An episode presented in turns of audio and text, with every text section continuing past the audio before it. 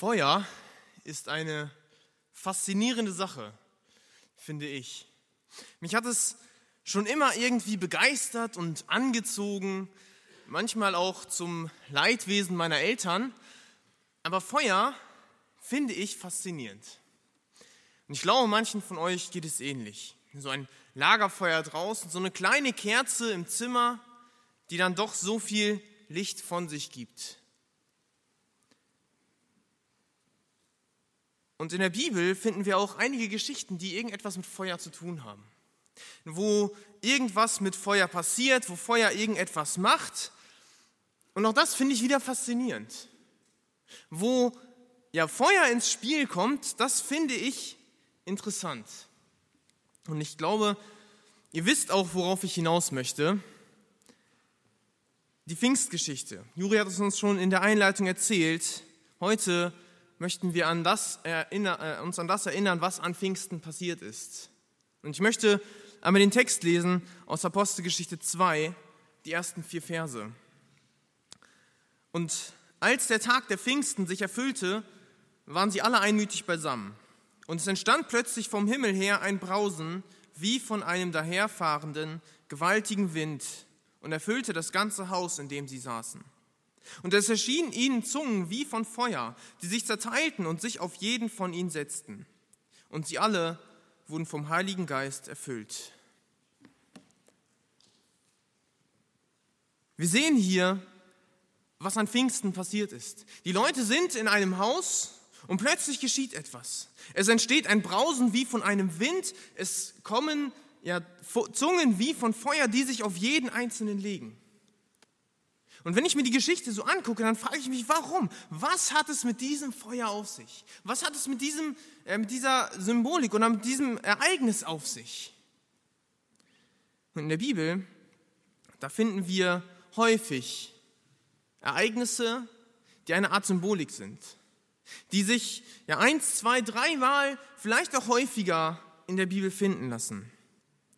Und genau das möchten wir uns heute einmal anschauen. Eine Symbolik in der Bibel. Es geht um das Thema Gottes Heiligtum. Wir sind sein Tempel. Und zunächst einmal möchte ich mit euch ins Alte Testament hineinschauen.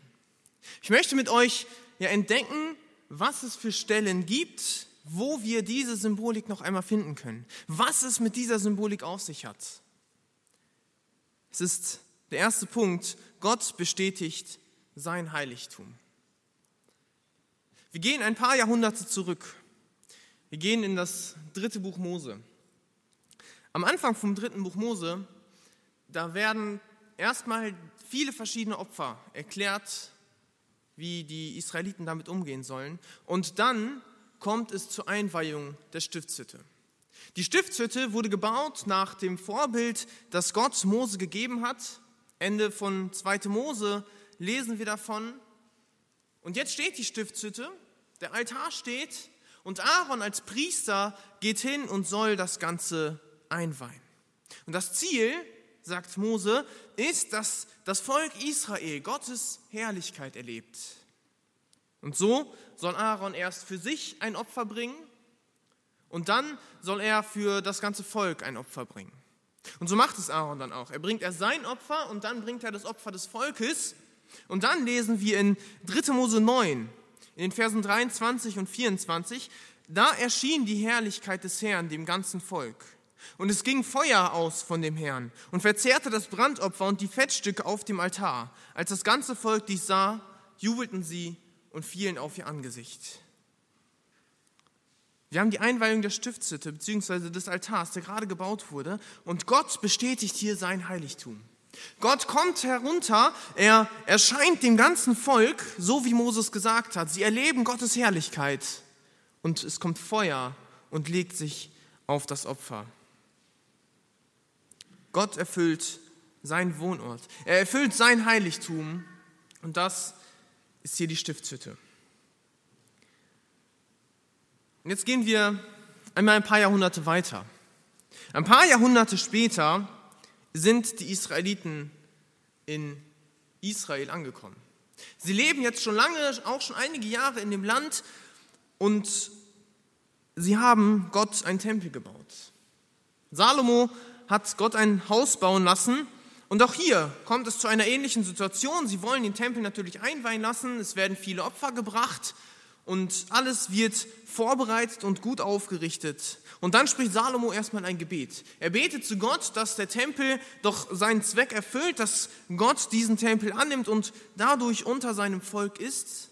Und wir lesen in 2. Chronik 7, in den ersten beiden Versen, als nun Salomo sein Gebet vollendet hatte, da fiel Feuer vom Himmel und verzehrte das Brandopfer und die Schlachtopfer.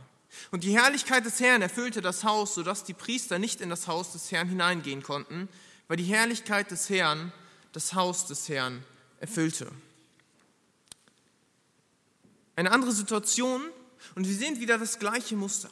Gott bestätigt sein Heiligtum. Gott erfüllt seine Wohnung, den Tempel. Zunächst war es die Stiftshütte, jetzt ist, er, ist es der Tempel. Und wir haben dieses gleiche Muster. Gott bestätigt durch Feuer sein Heiligtum. Und Gott macht dadurch deutlich, das ist der Ort, an dem ich wohnen möchte. Das ist der Ort, an dem ich unter meinem Volk sein möchte. Das ist mein Tempel, wo Glaube gelebt werden soll. Das ist die Art, wie Gott den Menschen seine Herrlichkeit zeigen möchte. Und Gott macht es ganz deutlich für das Volk, damit es alle verstehen können. So war es bei dem Volk Israel. Ein paar Jahrhunderte später kommen wir in eine neue Situation. Im Neuen Testament kommt Jesus und Jesus gründet eine neue Glaubensgemeinschaft. Es geht nicht mehr primär um das Volk Israel, sondern es entsteht etwas Neues. Und dann stirbt Jesus, Jesus aufersteht und Jesus fährt in den Himmel. Die Leute fragen sich, wie soll es jetzt weitergehen? Was kann jetzt passieren? Was ist jetzt Gottes Weg? Die erste Euphorie nach der Himmelfahrt ist vielleicht ein wenig verflogen. Und dann kommen wir zu der Stelle in Apostelgeschichte 2, die ich erst schon gelesen habe. Ich möchte sie noch einmal lesen. Und als der Tag der Pfingsten sich erfüllte, waren sie alle einmütig beisammen. Und es entstand plötzlich vom Himmel her ein Brausen wie von einem daherfahrenden, gewaltigen Wind und erfüllte das ganze Haus, in dem sie saßen. Und es erschienen ihnen Zungen wie von Feuer, die sich zerteilten und sich auf jeden von ihnen setzten. Und sie wurden alle vom Heiligen Geist erfüllt. Wir sehen hier ein ähnliches Muster. Gott bestätigt sein Heiligtum. Er sagt, das ist mein Wohnort, den ich erfüllen möchte, aber es ist nicht ein Haus. Es ist nicht wieder ein neuer Tempel, sondern Gott erfüllt die Menschen. Die Menschen, die in diesem Haus sind, sie werden vom Heiligen Geist erfüllt. Das Feuer legt sich auf einen jeden von ihnen. Gott möchte nicht den Tempel oder sein Haus als Anbetungsstätte für sich haben, sondern der Mensch selbst soll die Anbetungsstätte Gottes sein. Gott erwählt die Menschen, die zu ihm stehen, dass sie sein Tempel sein dürfen. Er will in ihnen wohnen. Das hat es in der Weise im Alten Testament vorher noch nie so gegeben. Etwas Neues entsteht hier durch diese Ereignisse. Und das ist eine Ehre. Das ist etwas, was wir erleben dürfen. Pfingsten war der Anfang. Wie Juri erst gesagt hat, es geht bis heute hin weiter. Der Geist Gottes erfüllt auch heute noch die Menschen, die zu ihm stehen und sie dürfen Gottes Tempel sein. Eine wunderbare Wahrheit, die wir in diesem Text, die wir in dieser Geschichte erleben dürfen. Aber was ist der Tempel jetzt für uns? Was bedeutet es für uns, dass wir der Tempel Gottes sind? Nun, alles wird irgendwie gefüllt für einen bestimmten Zweck. Ein Schwimmbad wird mit Wasser gefüllt, damit man darin schwimmen kann. Ein Ball wird mit Luft gefüllt, damit man damit spielen kann. Ein Kochtopf wird mit Essen gefüllt, damit man davon essen kann. Aber wofür werden die Menschen jetzt gefüllt? Wofür brauchen sie jetzt den Heiligen Geist? Was bedeutet es, dass sie der Tempel Gottes sind? lasst uns noch einmal zurück ins Alte Testament gehen und gucken, wofür da der Tempel da war. Was hatte der Tempel im Alten Testament für eine Bedeutung, beziehungsweise die Stiftshütte? Dieses Haus Gottes ist war heilig. Es war ein heiliger Ort, an dem Gott wohnte für sein Volk. Es war der Ort, an dem Gott war. Und Gott hat diesen Ort erwählt. Er hat gesagt, an diesem Ort möchte ich leben. Und zwar war das der Ort für bestimmte Dienste, für bestimmte Handlungen. Und Gott hatte dafür ganz genau den Zweck vorgegeben. Gott hat gesagt, an diesem Ort möchte ich bei Ihnen sein. Wir lesen in Hesekiel 37, in den Versen 27 und 28, da sagt Gott, meine Wohnung wird bei ihnen sein und ich will ihr Gott sein und sie sollen mein Volk sein. Und die Heidenvölker werden erkennen, dass ich der Herr bin, der Herr Israel heiligt, wenn mein Heiligtum in Ewigkeit in ihrer Mitte sein wird. Hier spricht Gott von einem Tempel und er spricht davon, was die Bestimmung dieses Tempels sein soll, wie er es sich gedacht hat. Und es gibt zwei Aspekte. Er wird zunächst die Wohnung bei ihnen sein, also Gott möchte mit dem Volk, mit seinem Volk in einer Beziehung leben. Er möchte unter ihnen sein, damit sie Gemeinschaft mit ihm haben. Und der zweite Aspekt ist, Gott möchte, dass die anderen Menschen, die Heidenvölker, wie es in Hesekiel heißt, die Heidenvölker sollen Gott erkennen. Sie sollen Gott kennenlernen. Andere Menschen sollen hinzugeholt werden. Das heißt, das Volk Gottes kommt zum Tempel hin, um dort die Nähe Gottes zu erfahren, um dort mit Gott in Beziehung zu treten, um Gott anzubeten und dort Rat und Weisung von Gott zu erhalten. Und die Menschen, sie dienen im Tempel, um dadurch Gott zu verherrlichen, um seinen Willen zu erfüllen und seinen Willen zu verbreiten. Um das Ziel zu erreichen, dass alle Menschen auf der Erde erkennen, dass Gott der wahre Gott ist. Dass alle Menschen diesen Drang haben, zum Tempel Gottes hinzukommen. Die Menschen sollen in eine Beziehung zu Gott gebracht werden. So viel zum Alten Testament. Lass uns jetzt nochmal ins Neue Testament schauen. Und nach dem, was wir gesehen haben bis jetzt, verwundert es nicht, dass Paulus den Gedanken vom Tempel Gottes noch einmal aufgreift. wir haben ja schon gesagt, wir sind jetzt der Tempel Gottes. Und in den Korintherbriefen, da greift Paulus diesen Aspekt noch einmal auf. Und er spricht vom Tempel Gottes. Und da sagt er in 2. Korinther 6, im Vers 16, denn ihr seid ein Tempel des lebendigen Gottes wie Gott gesagt hat, ich will in ihnen wohnen und unter ihnen wandeln und will ihr Gott sein und sie sollen mein Volk sein. Paulus sagt, ihr als Gemeinde, ihr als Gläubige, ihr seid der Tempel des lebendigen Gottes.